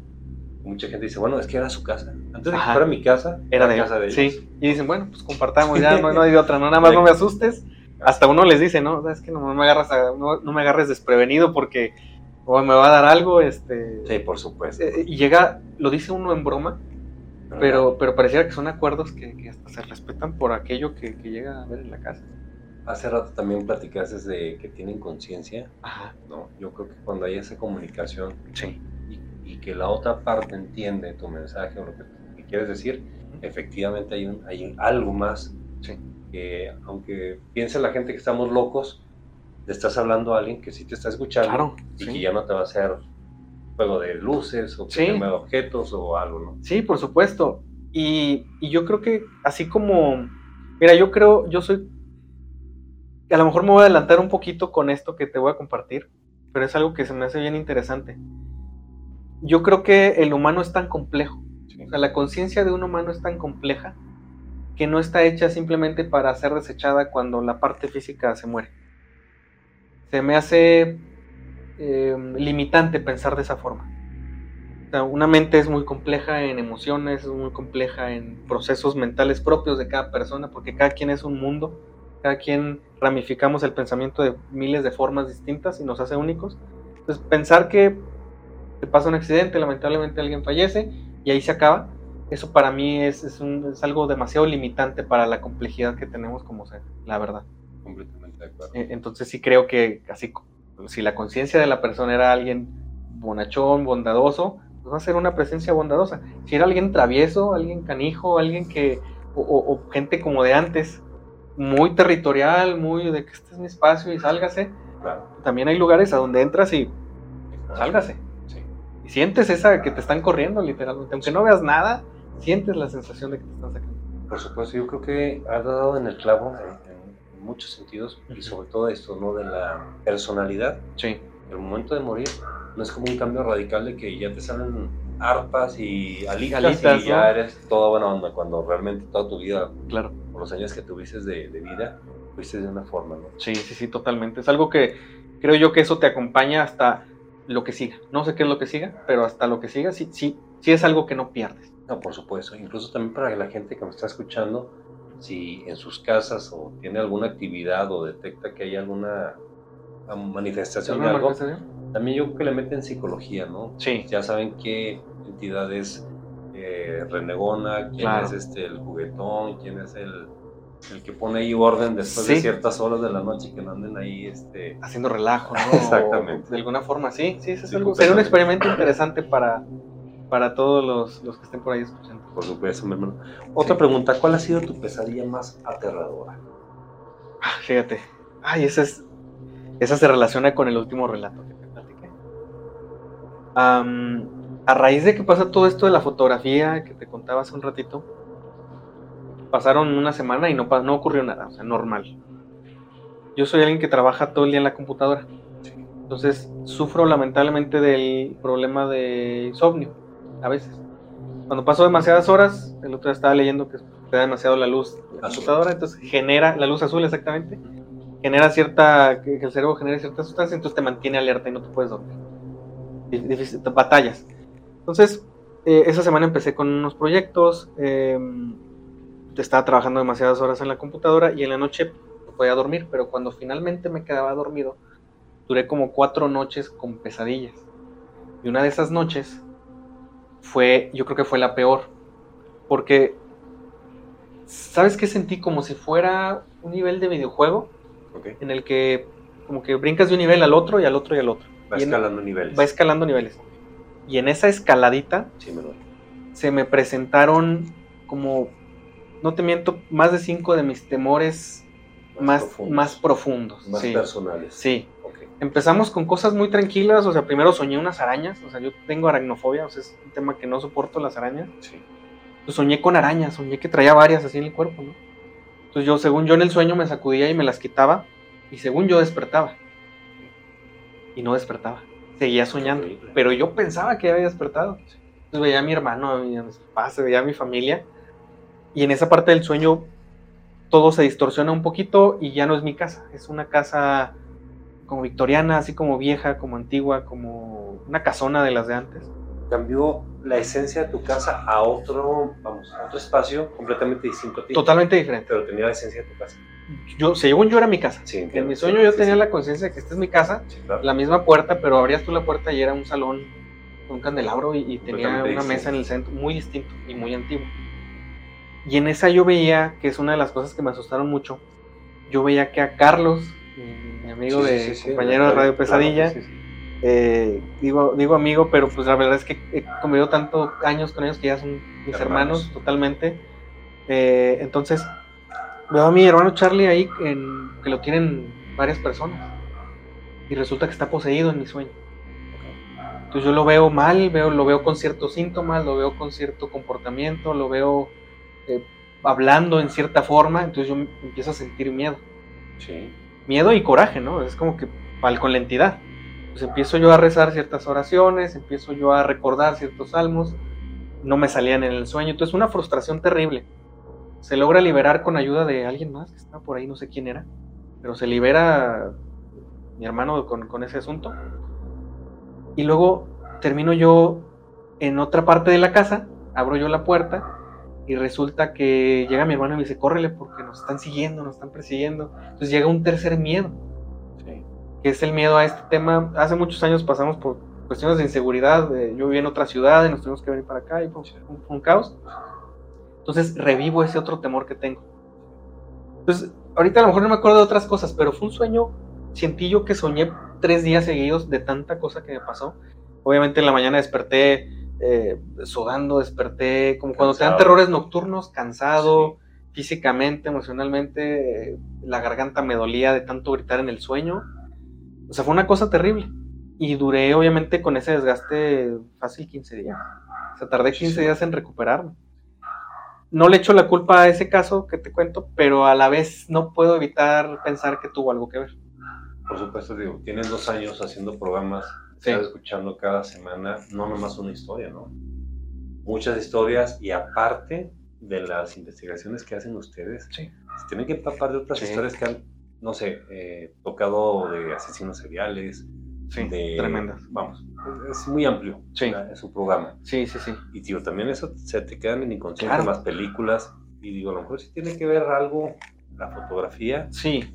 De esa entidad para que fuera precisamente para ti. Sí el, estar buscando así como que a ver, ¿qué temores tiene Gus? ¿Qué, qué, ¿Cómo lo hacemos que, que, que, entre en ese estado de, de, pánico, no? Y ya después, pues, digo, yo soy mudado a que normalmente hago oración, pero obviamente, pues, en, en ese sentido comencé a hacer más. Claro. Eh, pasó una vez, pero lo que más me dio miedo, mi querido Bole, es que como que en el sueño no podía despertar, o sea, despertaba en un sueño, pero era otro sueño.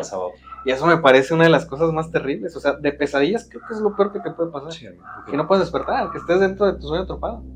Y sobre todo, como tú dices, ya tienes el control, digo, momentáneamente de que estás soñando.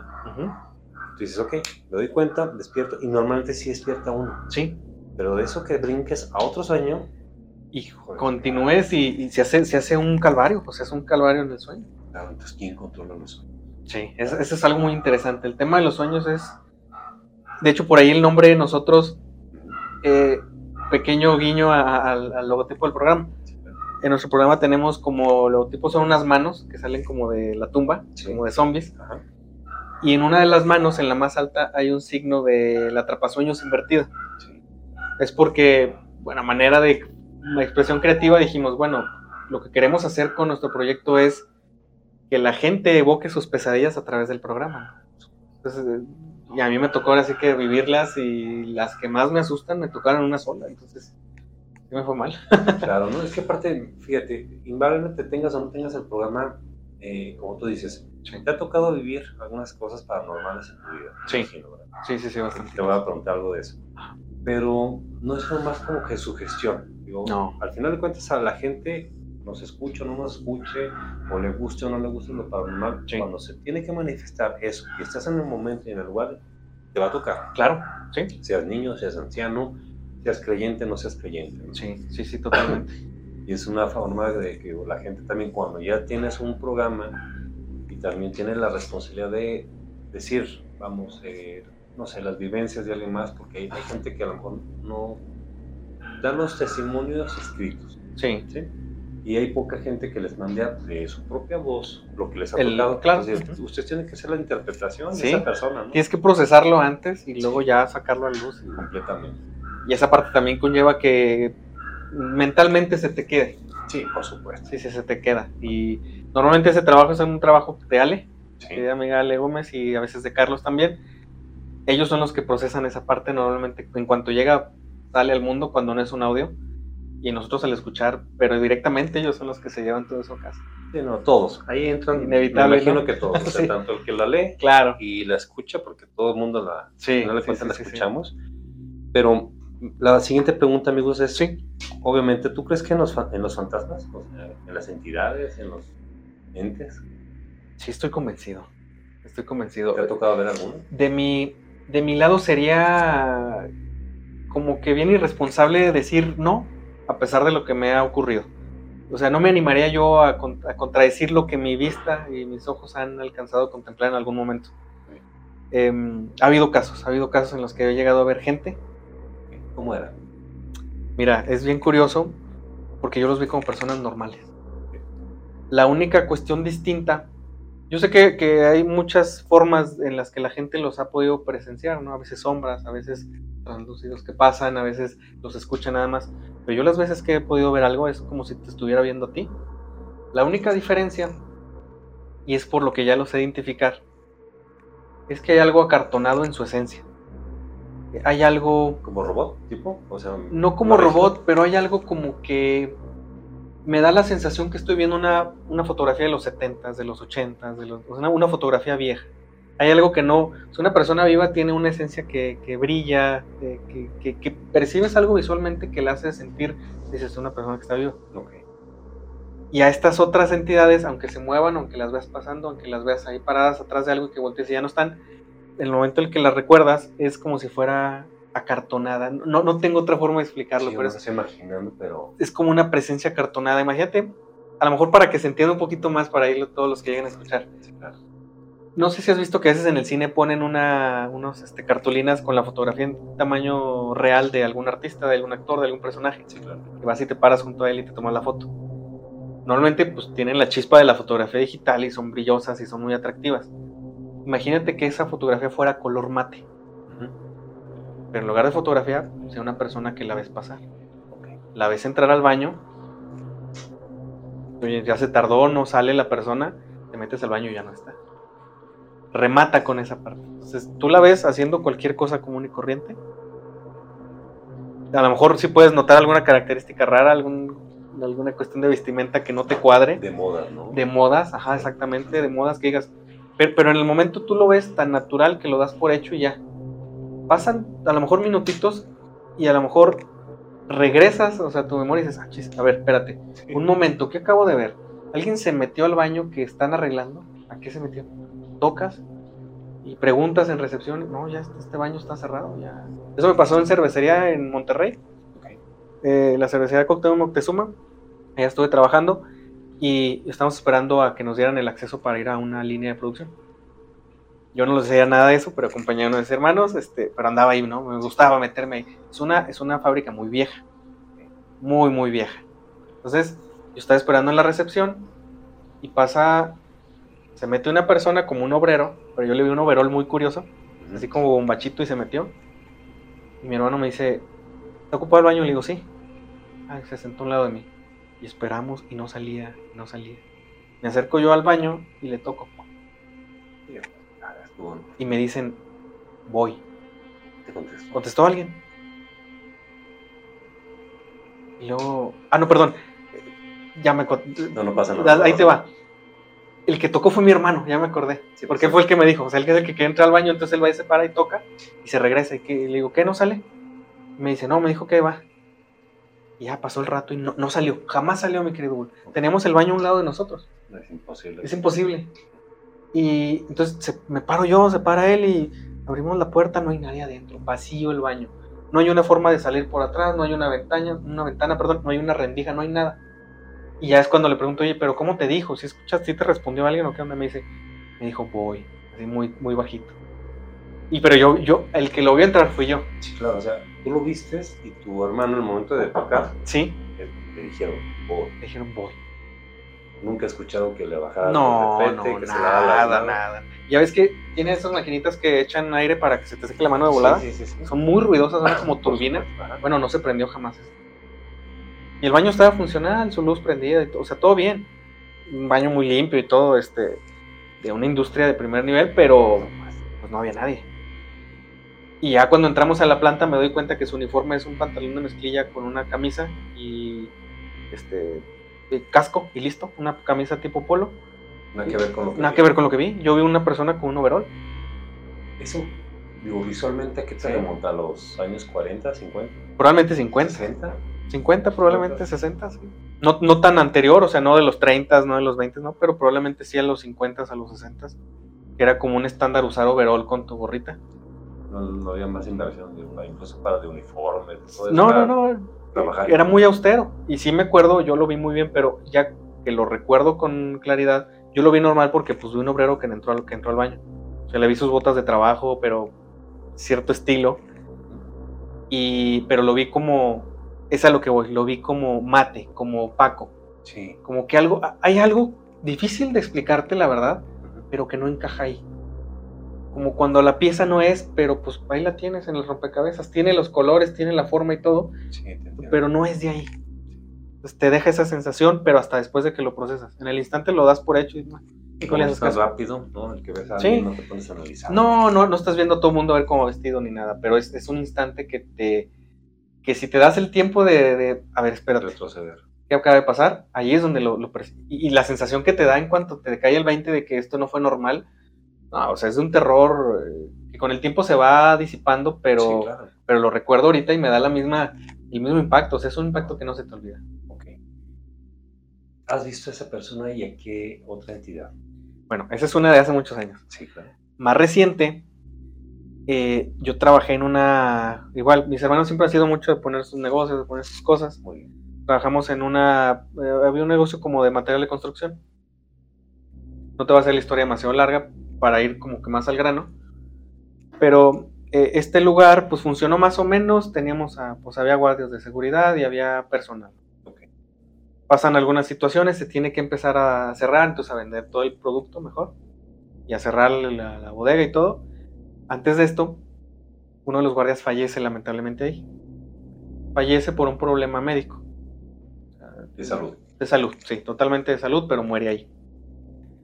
Em, total, va al Ministerio Público, se hizo un despapalle, ya te has de imaginar qué caos hubo ahí. no se pudo trabajar en una semana, levantaron cosas, pruebas, este, se hizo una limpia porque pues dijimos, oye, es que aquí no, vamos a traer mejor un padrecito para que limpie el lugar. Falleció una persona, ¿verdad? Sí, Entonces, respeto, ¿no? De su parte. Claro, un respeto y pues para que trascienda, o sea, que trascienda su, su descanse en paz y no se va a quedar porque alguien que muere el trabajo sentimos que es como que a veces quedó incompleto algo, ¿no? Sí. Total, pasan las semanas del fallecimiento de este muchacho, muy joven, por cierto.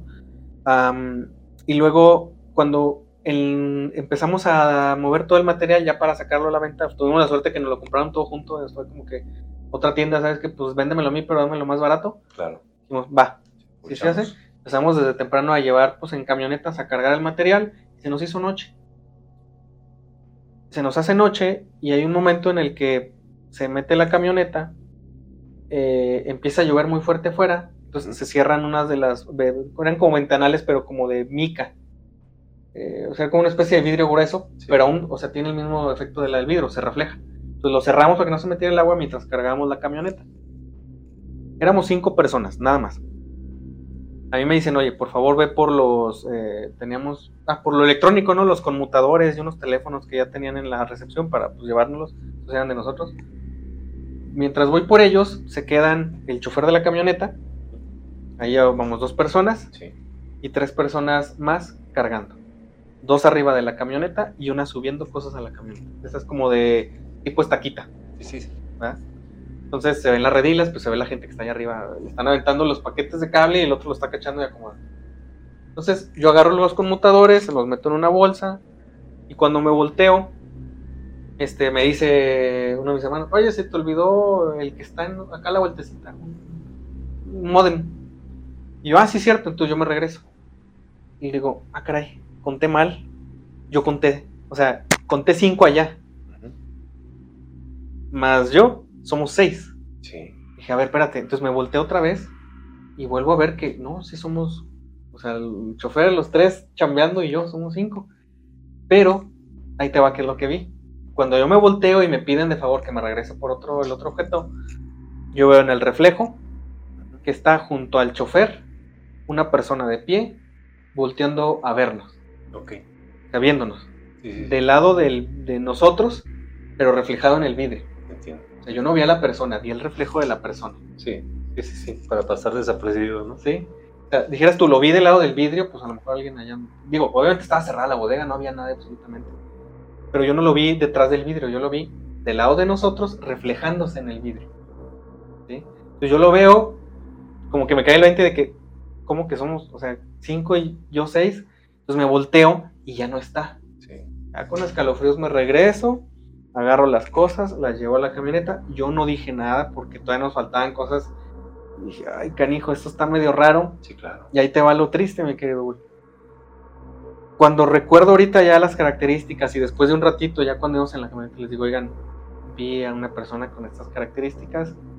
Lolo me responden, tal. No voy a decir el nombre, por respeto a, la persona que quedó ahí, pero era, era este muchacho, cuidando haciendo su trabajo. Ya no le toca, él ya debería estar descansando. Y aparte los pero a todos ustedes. Sí, sí, sí, y era muy juguetón, y era alguien que eh, sí, era muy servicial y muy, muy, muy de que ah, métase rápido, dije, porque está peligroso y va a pagar la raya, va a pagar a los trabajadores de volada. Era muy así. Y yo sentí su presencia cuidando ese último movimiento que hicimos del negocio porque lamentablemente tuvo que cerrar. Y lo vi igual. El reflejo, sí, reflejo, pero con ese toque acartonado que me hace sentir que, no es de ahí. La única razón por la que no, lo vi más claro es porque estaba lluviznado el vidrio y no pude verlo con más claridad, pero yo lo vi como uno más de nosotros, por eso lo di por hecho, dije, ahí está alguien más. Más que pues cae el 20 y... aparte como dices, estás trabajando, la mente del hombre es muy, bueno, la visión, ¿no? Es muy cerrada en el sentido de que estás cargando y no te fijas en más cosas. Porque quieres a lo mejor ya terminar rápido porque estás cansado, llevas toda la tarde ahí. Y estás en un entorno completamente seguro. Sí. Que no estás, digo, no solamente es muy fuerte, que no va a pegar en la cara. Es, algo rápido. Y digo, er, y para que se entienda bien esta parte. Está el lugar totalmente iluminado, todas las lámparas prendidas, entonces sí, todo cerradito, pero todo encendido. O sea, no había nada de que la penumbra, el reflejo, el... no, no, no. Allá había alguien más, alguien más se reflejó en el vidrio. Súper interesante. Sí. Y yo voy, digo, antes de ir a la última pausa, claro. Eh, yo sí creo que tienes un don, yo no nomás para, para ver cosas, ¿no? Para que también esas cosas se sientan a gusto y pueden pasar frente a ti sin ningún problema, ¿no? Sí, sí me ha tocado, y, son unas cuantas, ¿verdad? O sea, hay muchas más, ya una chancita, te sigo platicando y te sigo contando cosas, pero pues te digo, es la mala suerte o la buena suerte de que me toca por supuesto encontrarme con todo esto. ¿no? Bueno, vamos a hacer una ligera pausa y ahorita regresamos. Muy bien, ya estamos de regreso y obviamente a nuestro querido Gus, ahorita aquí mismo lo, lo amarramos porque quedan muchas preguntas, pero sobre todo estamos platicando de lo más a gusto. Sí, y queremos hacerte una invitación extra, mi hermano, para otra segunda parte y terminar todas las preguntas que estoy Desde luego, mi querido Bull, sabes que es un placer siempre compartirte las vivencias y, sentarnos a platicar sobre todo este tema, que es un tema tan interesante y bonito a la vez. Sí.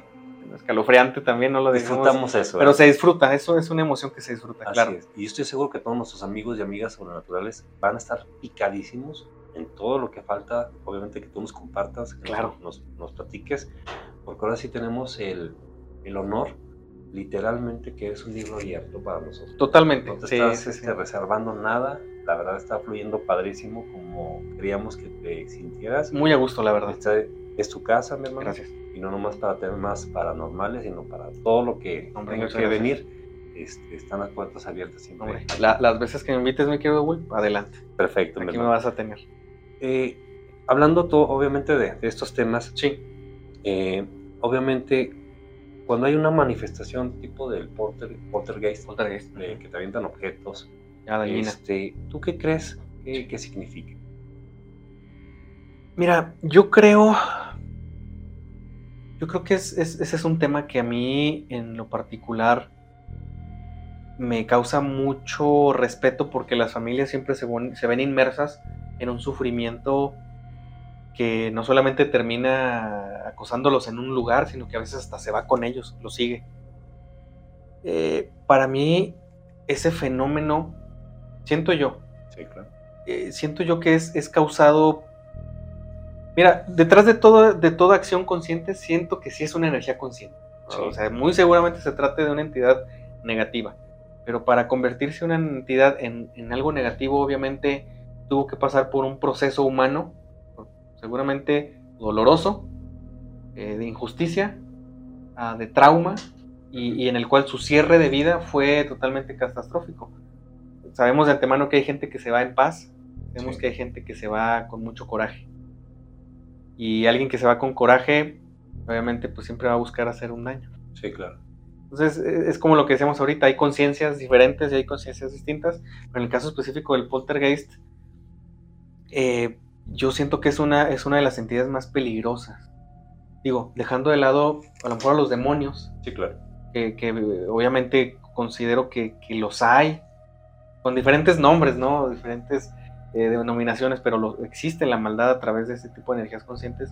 Siento que el poltergeist es también una energía que, que a lo mejor perdió esa parte consciente que lo volvía o lo, que formó parte de su ser humano cuando tuvo vida y probablemente lo convirtió en energía pura que busca dañar.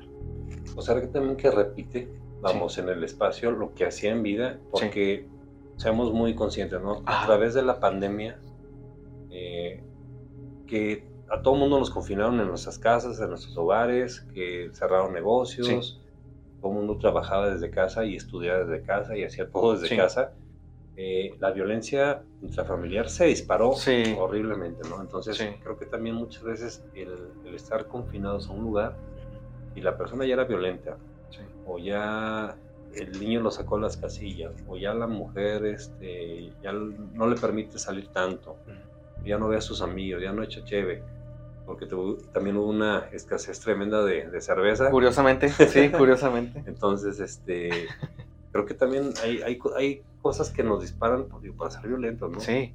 Fíjate, creo yo, es que esta es una cuestión que, está como muy dividida la opinión. Hay un enfoque, hablando específicamente de este, de este tipo de entidades, que dice que estas entidades se alimentan de las peleas, de las situaciones que generan enojo dentro de la familia. Esa es una, una de las corrientes. Eso dice es, es una energía que ya es maligna, pero ocupa esa energía para hacerse más fuerte y hacer más daño. ¿no? Sí, lo hemos escuchado, sí. Y hay otra corriente que también me parece muy interesante que dice que esa energía es la manifestación no corpórea, pero sí más palpable de todo el montón de broncas que hay en una casa, en un hogar, hablando como lo mencionas ahorita de pues, peleas entre los esposos, este, infidelidades, uh, simplemente disfuncionalidades que son parte de cada familia y que a veces no son bien encaminadas por el ser de cada persona. Entonces, esa es otra forma, que, que esa es una energía tan fuerte Sí. que termina cobrando la conciencia de, de lo que buscan esas personas internamente, ¿no? Que es, "Oye, pues quiero hacerle daño a esta señora que ya me hartó, o, híjole, este cuate ya me tiene hasta acá, Sí, claro. ya aquí ya estoy mal con esto. Entonces, es como si se personificara a través de una energía con esas capacidades todo este cúmulo energético. Claro. Entonces, yo la verdad no me puedo inclinar por ninguna de las dos porque siento que tiene parte de las dos. Sin embargo, eh, ha habido muchos casos en los que gente pues, ha sido víctima de que le avientan cosas, que te avientan mm, objetos de la cocina, te mueven la cama, te mueven, o sea, te hacen tremenda cantidad de cosas. Eh, entonces, si me pidieras inclinarme por una, para mí sí es una entidad que ya tiene una conciencia previa y que tiene, está esperando el momento exacto en el que llegue eh, una cosecha de la cual pueda aprovecharse para, para obtener energía y a seguir siendo mal. Por supuesto. Maldad pura. Sí, concuerdo contigo, hermano, en ese sentido. Digo que cuando te toca experimentar algo así, Sí. también hay otro fenómeno muy parecido. Ajá. No sé si lo has escuchado o lo has vivido, que es Ujú. medio común. Yo lo, yo lo sí lo veo, porque Sí. lo he escuchado de muchas personas. Para terminar este, este primer episodio con, contigo, mi hermano, Ajá. eh, de que se escuchan como si de repente, sobre todo en las cocinas, Sí. eh, agarran todos los trastes, este, los avientan, se quiebran cosas. Y Uno piensa que va a llegar a la cocina, va a ver todo descompuesto, va a ver todo Y quebrado. todo está bien. todo está perfectamente Sí. No sé si se esté repitiendo ahí como un eco, Sí. eh, tipo material, espiritual, Ajá. este, au- auditivo, de algo que sucedió terrible en ese hogar y que llegas a un espacio y todo está perfectamente Fíjate como que- ese fenómeno es muy curioso. Me ha pasado en, en- en mi casa, que es tu casa. Gracias. eh, justamente junto a mi estudio está el- la habitación de uno de mis hermanos. Ujú. Él tiene objetos de gimnasio ahí. Sí. Bueno, duerme ahí, pero, pero dobla su cama y tiene sus cosas para hacer ejercicio, ¿no? Tiene un montón de, de fierros ahí. Y nos pasa a veces que estamos en la planta baja y se escucha cómo mueven una mancuerna de las más pesadas, porque son de esas como hexagonales. Sí, Entonces se escucha cómo la ruedan, plap, plap, plap. Ah, entiendo. Sí, sí, sí, sí. que Con sea, la forma. pega la, la forma plana cada vez que gira, dos, tres veces. O a veces que las arrastran. Puedes subir de inmediato y todo está en su lugar. Y eso está muy raro porque dices, bueno, ¿qué se movió entonces? Porque no creo yo que la persona que tuviera ese terreno, que viviera antes en esa casa, pues tuviera objetos de gimnasio. Así es. A veces se me afigura que más bien es, son entidades que llaman la atención. Para bien o para mal, probablemente eso, busquen eso, pero específicamente de los... de- porque eso también pasa mucho en los hospitales, fíjate. Los hospitales nos han llegado casos en los que se escucha que, eh, por ejemplo, yo trabajé antes en delegación estatal del IMSS, con enfermeras y doctores de ahí de, del IMSS, de muchas partes de México.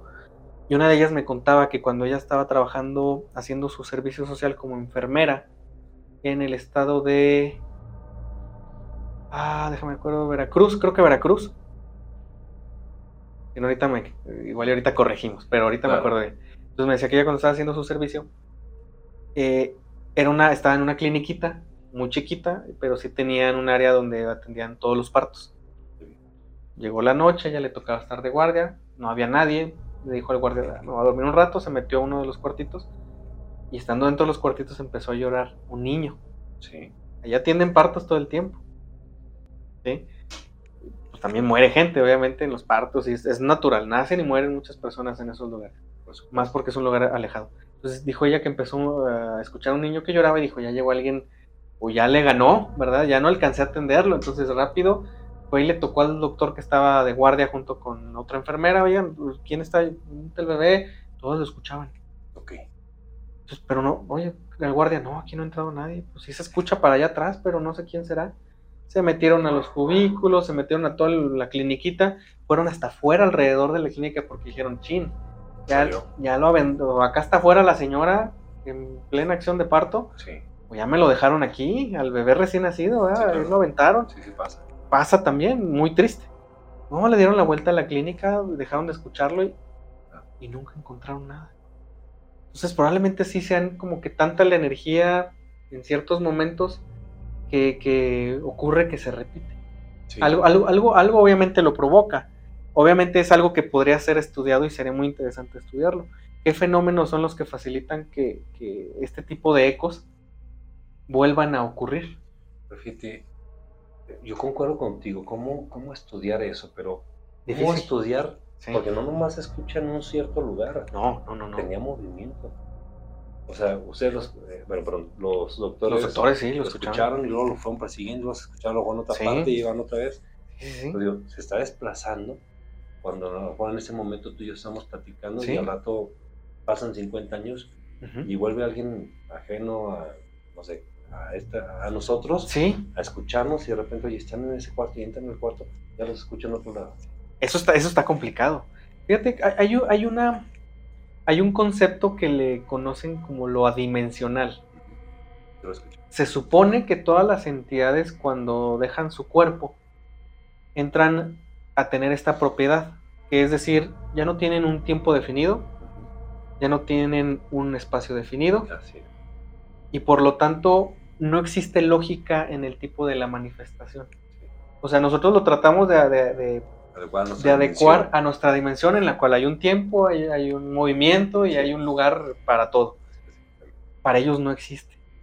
Entonces probablemente para ellos simplemente está ocurriendo, pero no sé, a lo mejor hay un fenómeno en el que nuestra energía empuja ese fenómeno para otro lado donde pueda manifestarse, lejos de, pues, no sé, cuestiones de, de, ruido que traigamos cada uno de nosotros, energético, ruido emocional, ruido mental. Entonces, las posibilidades son muchas cuando hablamos de adimensionalismo. Sí, a, lo mejor vemos una fracción sí. de toda la, vamos, de todas las otras leyes que deben de componer esa dimensión. Claro, sí, sí. Entonces, eh, es un mundo que, yo no le doy alcance. No, nadie. Yo creo que nadie. Y, sería, yo creo que hasta de volverse loco el hecho de llegar a comprender cómo funciona esa otra parte de la extensión de nuestro mundo, porque es una extensión y la otra parte. Ya también, ya para concluir, claro. tan encerrados, vamos, en lo que conocemos, en física y en química de, este, bueno, de esta vida que nos tocó vivir conscientes. Imagínate pasar inmediatamente a la otra vida y ya adaptarte, que tengas que adaptar a las, no sé, a una cuarta dimensión, por así decirlo, que todo sea nuevo para ti. Digo, a lo mejor de también es algo que todos vamos a tener que experimentar en algún momento, pero también para hacer un fantasma no es tan fácil. No, no, no, no. a veces uno se quiera comunicar y esto y de repente pues, no, no, lo mismo, ¿no? Y, posiblemente haya muchos que estén pasando décadas, a lo mejor cientos de años, en la inconsciencia de su situación. Así es. Porque, eh, digo, mucha gente muere sí de repente, pero también mucha gente muere pensando en sus hijos, pensando en sus nietos, pensando en la hipoteca, pensando en mi carro, pensando en tantas cosas que, nos evitan a lo mejor aceptar la realidad. Hay una, hay una frase que yo tengo que no, es que sea pesimista, simplemente es realista, y la digo con mucho respeto, pero es, nosotros nos preocupamos tanto eh, por la muerte cuando es incluso lo más certero que tenemos. Lo único. A veces no llegamos a nacer. O sea, o sea, ni la vida es tan certera como la muerte. Sí, Entonces, se me haría bien interesante, digo, no intento adoctrinar a nadie, pero es mi forma de verlo, pero la, muerte debe verse como la cuestión más natural del, del, mundo. Por supuesto. O sea, nuestra condición mortal es, tenemos un fin que es ese. Independientemente de lo que pase después, lo que pase durante ese proceso de, trascender o lo que sea, eso ya es muy aparte, pero sí, sí es seguro que algo nos pase, es que tengamos que partir en algún momento a lo que Sí, por supuesto, incluso cuando, vamos, desde lo elemental, ¿no? Desde que el espermatozoide ovula el... Puede ser o puede no ser. Sí, desde ahí ya automáticamente se hace clic. Sí. Y hay un... Una se gira completamente el reloj del tiempo para que tú sepas que Exactamente. te vas a morir y... Es que ya tienes un contador en contra. Sí. Puede ser naciendo, puede ser a los minutos, puede ser a los años, puede ser a los 100 años, o sea... No hay tiempo. no, o sea... La, única certeza es que así nos vamos a ir. Sí, exactamente. Bien, mal, de una forma fea, de una forma bonita, o sea, no, no, no está escrito, sin embargo sí está escrito que es un fin que, vamos a alcanzar. Entonces, yo lo veo de esa forma por uno de los miedos que te quiero compartir que tengo. A mí me aterra, más allá de las pesadillas, me aterra quedarme atrapado en la inconsciencia sin poder trascender a lo que el destino me tenga previsto en la siguiente etapa. Para mí quedarme, yo ser un fantasma añejo de, de los 2050, 2060, no sé cuántos años me permita Dios vivir, pero llegar al 2300 y que yo siga sin saber que ya no soy parte de, del tiempo natural, es decir, oye, eso me asusta. O que no trascienda uno, digo, yo, he escuchado y he visto de, de, otros investigadores que también son muy, muy profesionales, que se han comunicado sí. Eh, con entidades que ya tienen, o mínimo dicen que fallecieron, no sé, en 1700. Entonces ya están teniendo 300 años. No sé si el tiempo sea lo mismo, o puede ser peor todavía. Sí, sí, sí. O a veces estar en, una enfermedad, en, una situación, el tiempo se, te hace eterno. Sí. Ahora imagínate que no comprendas o que no este, brinques al siguiente eslabón. Claro que quedes con conciencia en un espacio y que veas que constantemente está, Se está transformando, transformando. Y tú no pasas de ahí. y no puedas eh, intervenir para nada. Sí, exactamente. Entonces, es por eso que yo creo en la existencia de, espíritus, por, por, darle su nombre, ¿verdad? No, no es eso necesariamente el espíritu, porque definiciones hay muchas, eh, dependiendo de la forma de verlo, de la doctrina también de verlo. Entonces, el espíritu, por definirlo así, eh, por eso a veces busca ayuda. Desesperadamente, a veces se me bajó el foco y de repente escuché una voz, pues sí, quiere llamar tu atención porque no sabe, no hay una forma escrita en el manual de la vida que te diga, pues si te, pues, atoras, le hablas a tal, le hablas a fulano de tal. Es. Aparte acabas de decir algo bien interesante, hermano, ya también ya para ir cerrando eso, que una vez que uno fallece, a lo mejor ya el tiempo ya es Nada. Ya no es nada. Pero aún así, ¿cuántos años te podrías tardar, teniendo conciencia, en encontrar la forma de tomar conciencia o fuerza o el elemento de decir, oye, ya puede ser un sonido? La, aceptación, sí. O arrojarte un objeto. Claro. O acercarte y que mi voz escuche. Sí, claro. Entonces digo, es sumamente interesante y es, una, es un enigma cuando a ciertas personas les ha tocado vivir, nos ha tocado vivir, escuchar, sentir, ver, eh, a veces uno sale corriendo. Sí, los pocos que se pueden o que tienen el valor de, checar a ver qué está pasando, igual hasta ellos dicen, ¿y ahora qué hago? Nunca había llegado tan lejos. ¿Qué sigue después de aquí? Sí, o sea, no hay una, no hay una, como digo, no hay un manual para este tipo de situaciones. Y lamentablemente la ciencia comienza a desensibilizarse demasiado cuando comenzamos a ver el universo hacia afuera hay una parte en el desarrollo de la civilización en el que antes era muy, muy hacia adentro, muy filosófico, muy, muy personal, muy espiritual. Llega un momento en el que probablemente por ego o por necesidad comenzamos a ver fuera. Y ahora estamos empecinados en, oye, ¿quién está en otro planeta? ¿Qué otras entidades hay allá afuera? ¿Qué otros universos hay? Cuando no hemos podido ni siquiera lograr tener una comprensión aceptable de lo que pasa con nosotros mismos cuando morimos definitivamente es un enigma que va, siempre va a estar como sombra de la humanidad. Y es mejor a veces voltear al espacio, que también es un monstruo. a lo mejor es, es, más fácil dentro de, lo, de la cuestión, ¿no? Sí, en lugar de decir, bueno, yo tengo ese problema, mejor busco encontrar comunicación con otro planeta o llevar la semilla de la vida a, otros a otro planetas, porque esto no lo puedo resolver nunca.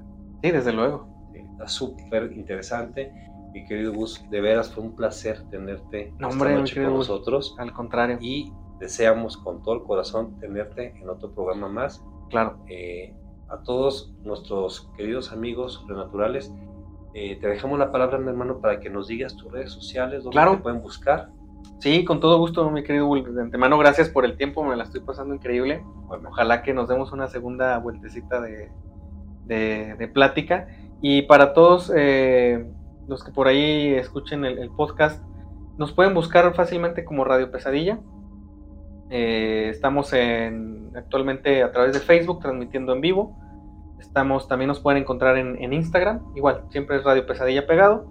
En Instagram está interesante porque compartimos algunos eh, complementos de los temas que, platicamos cada semana en la transmisión en vivo. Y también tenemos por ahí presencia en TikTok. En TikTok estamos subiendo únicamente relatos. los relatos que la gente nos hace a favor de enviarnos, sus anécdotas. Ahí es donde se ponen los pedacitos nada más. ¿Quieren escuchar puro relato? Métanse al TikTok. Y en YouTube estamos subiendo, pues, eh, ahora sí que estamos incursionando en el mundo de las investigaciones. No somos nada buenos todavía, mi querido. Estamos explorando esa parte, cómo lograr un resultado bueno y estamos siguiendo de alguna forma tus pasos, dicho con mucho respeto. Muchas gracias. Y ojalá que por ahí pronto podamos tener algo, algún trabajo en colaboración, pero pues en YouTube pues, van a encontrar por ahí las futuras investigaciones probablemente que, hagamos. Por supuesto, y también nos pueden encontrar en Spotify. En Spotify, eh, iVoox, Anchor y Google Podcast. Ahí está el formato podcast para quien nos quiera llevar en el carro o en los audífonos a donde quieran. Pues ahí les aseguro ya tres temporadas, este, perdón, dos temporadas, este, ya, no, tres temporadas y dos años al aire. Entonces hay mucho material de todo tipo. Por de, muchos temas interesantes. Yo normalmente los escucho y de veras soy también este, un Aimer más. Ah, muchas Entonces, digo, la verdad, se los garantizo, les va a encantar. Y mi querido Gus, no nos despedimos, nos vemos en la próxima. Eh, y les agradecemos a todos su sintonía. Muchísimas gracias. Gracias.